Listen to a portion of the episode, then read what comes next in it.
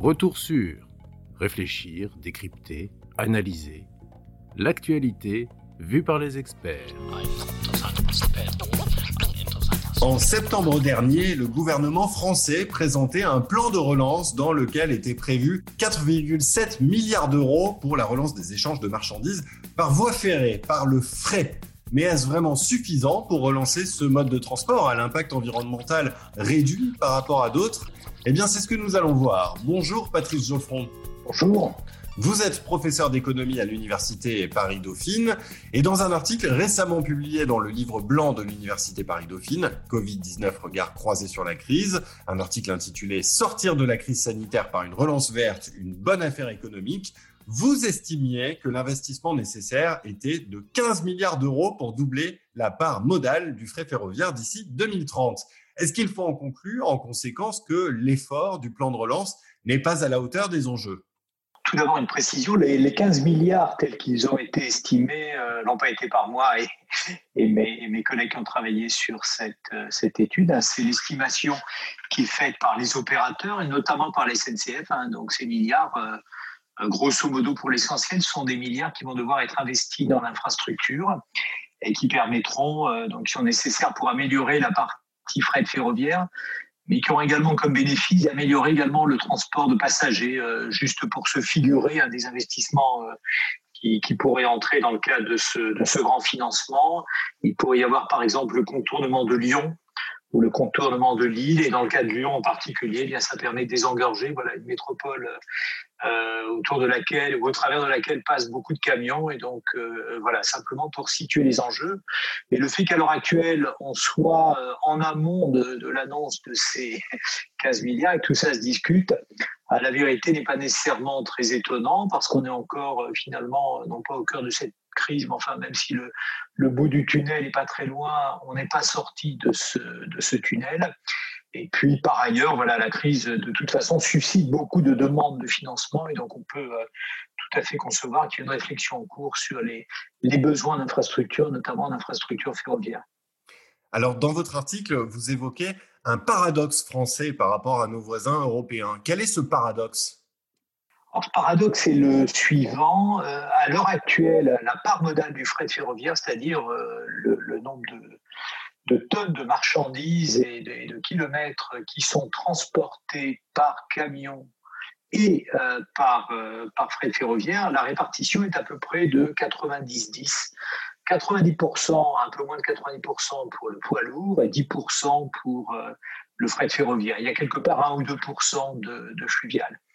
Donc c'est très très bas, c'est en décroissance constante au fil de ces décennies, euh, notamment euh, depuis le début, euh, de, depuis l'an 2000. Il y a une décroissance qui est assez constante. Et de telle sorte que nous sommes à l'heure actuelle à peu près à la moitié de ce qu'est la part modale, c'est-à-dire la proportion du fret ferroviaire en Europe qui est de l'ordre de 18 à 20% et chez certains de nos voisins, en Suisse par exemple, on est très très au-delà et chez la plupart de nos voisins, de toute façon, on est sensiblement au-delà de ce qu'est la, la, situation en France. Et cette situation, elle est paradoxale pour la raison euh, suivante. Il se trouve que euh, l'électricité française étant euh, parmi les plus décarbonées d'Europe et, et, très sensiblement moins que pour la plupart de nos voisins, eh bien, on a un train qui, de fait, est, est décarboné. À peu près 90% de, des des marchandises qui sont transportées par euh, euh fret ferroviaire le sont euh, via euh, des lignes qui sont électrifiées. Il reste certes des motrices diesel pour le, le, solde, mais grosso modo, on a un train qui est un train très décarboné, ce qui n'est pas le cas de la plupart de nos voisins. Et d'où ce paradoxe. Le paradoxe, c'est qu'il y a une sous-utilisation du fret en France, alors que ce fret euh, ferroviaire euh, présente potentiellement de, grands bénéfices environnementaux, notamment en termes de CO2 évité. Alors comment est-ce qu'on peut mettre fin aujourd'hui à ce paradoxe? C'est une affaire qui est très compliquée et, euh, les, spécialistes du domaine s'accordent sur le fait qu'évidemment, il faut investir dans l'infrastructure, mais, mais cette décroissance sur plusieurs décennies ne se résout pas uniquement à coup de, à coup de milliards. Donc il y a évidemment toute une série d'enjeux qui sont des enjeux de continuité, de qualité du service.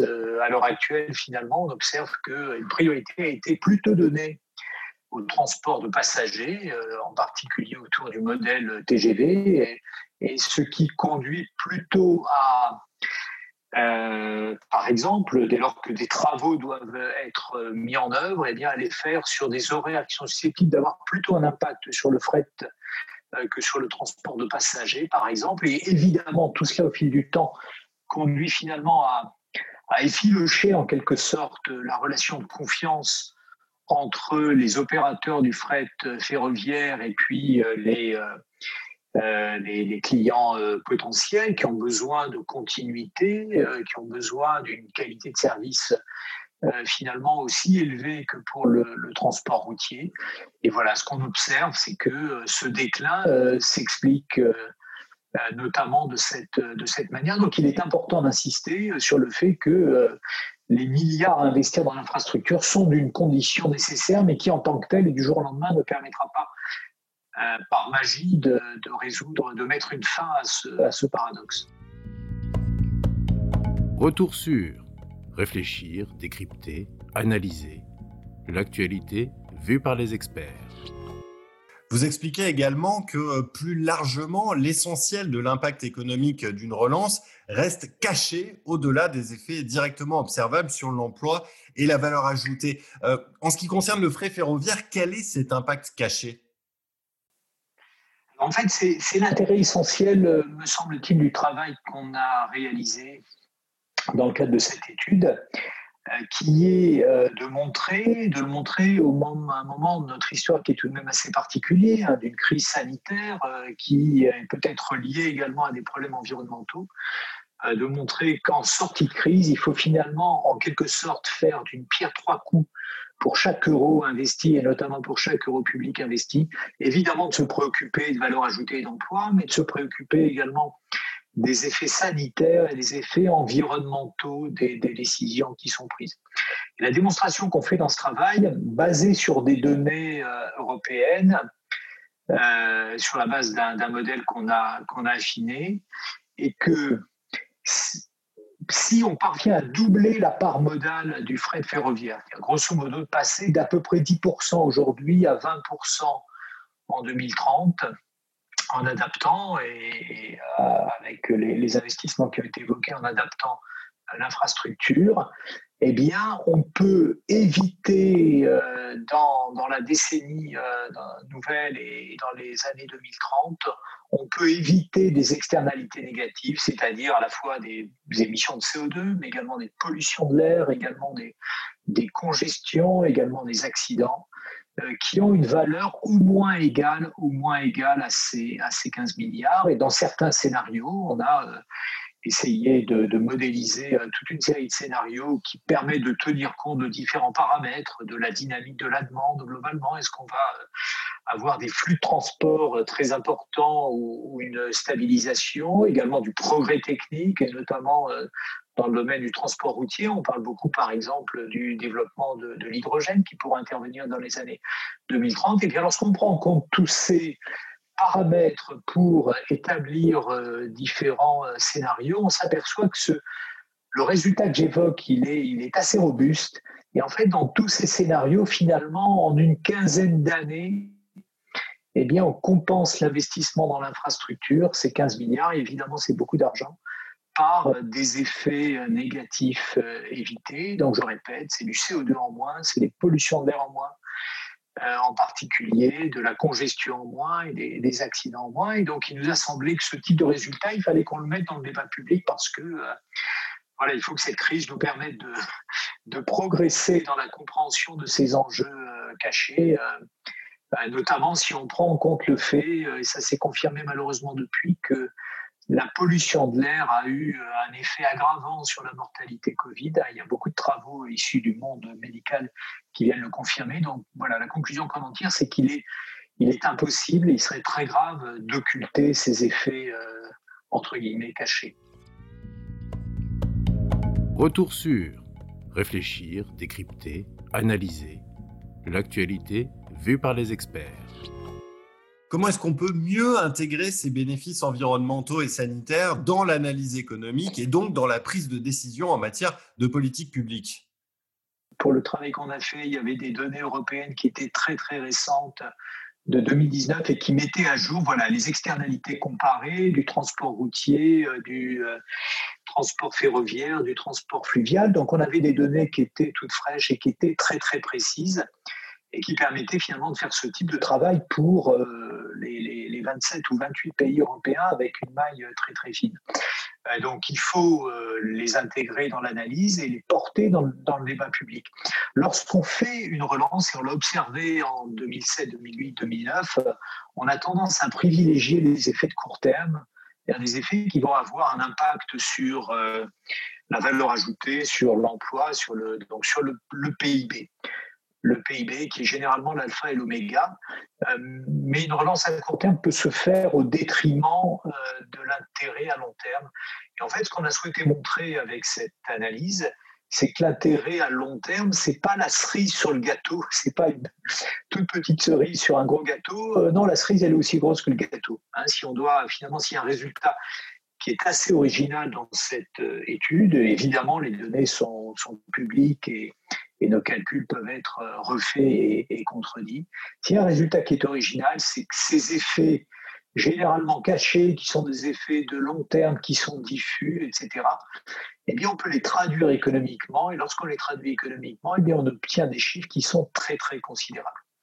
Et donc, finalement, ce résultat, il est, euh, il est à la fois essentiel, évidemment, pour éclairer les enjeux, les investissements à venir en matière de frais ferroviaires, il nous semble qu'ils sont également extrêmement intéressants pour euh, réfléchir à d'autres problématiques qui sont par exemple les, euh, euh, les effets liés à des aménagements dans, les, dans les cités, enfin dans les villes, de telle manière à réduire les pollutions internes et les pollutions de l'air en particulier. Et lorsqu'on prend en compte dans l'analyse économique ce type de facteurs, eh bien on se retrouve avec des, des ordres de grandeur qui sont très considérables et qui sont d'ailleurs confirmés par des données euh, et des analyses plus macroéconomiques. Lorsque vous regardez les travaux qui sont faits par l'OCDE, qui sur le long terme travaille sur la, la problématique de la qualité de l'air, l'OCDE nous dit qu'en Europe, euh, l'air, la qualité de l'air s'est améliorée d'à peu près 20% depuis le début de la, du siècle de notre siècle et que ça explique à peu près 15% euh, de la croissance européenne, ce qui évidemment est très très loin d'être euh, négligeable. Autre ordre de grandeur, pour la France, lorsqu'on regarde les effets négatifs euh, chiffrés de la pollution d'air, alors que l'Europe n'est pas le pire pays, alors que la France, pardon, n'est pas le pire pays d'Europe, eh bien, les ordres de grandeur, c'est entre 2 et 4% du PIB, c'est-à-dire entre 50 et 100 milliards d'euros par an, avec une mortalité de près de 50 000 personnes par an, hors année Covid naturellement. Euh, voilà, et donc nous, notre conviction, et finalement on s'est engouffré, si on peut dire, dans, dans l'espace de réflexion qui est créé par la crise. Notre conviction de longue date, elle est qu'il est encore moins possible d'occulter ces ordres de grandeur euh, du fait de cette crise et, après cette crise, parce que euh, finalement, acquitter des coûts pour la collectivité, pour la France, de 2 à 4% du PIB par an liés à la pollution de l'air, et ces ordres de grandeur sont corroborés par exemple par des travaux du Sénat, eh bien c'est évidemment absolument exorbitant et, à la fois pour des raisons économiques, c'est mon métier, mais évidemment pour des raisons ben voilà, liées à la, à la santé et au type de société dans lequel on veut progresser. Eh bien, merci beaucoup, Patrice Geoffron, euh, pour euh, cet éclairage. Et pour ceux qui veulent en savoir plus sur votre analyse, je renvoie au livre blanc récemment publié par l'Université Paris-Dauphine, Covid-19, regard croisé sur la crise. Merci encore. Merci. Retrouvez tous nos podcasts sur theconversation.fr. N'hésitez pas à les commenter et à les partager Merci de votre écoute.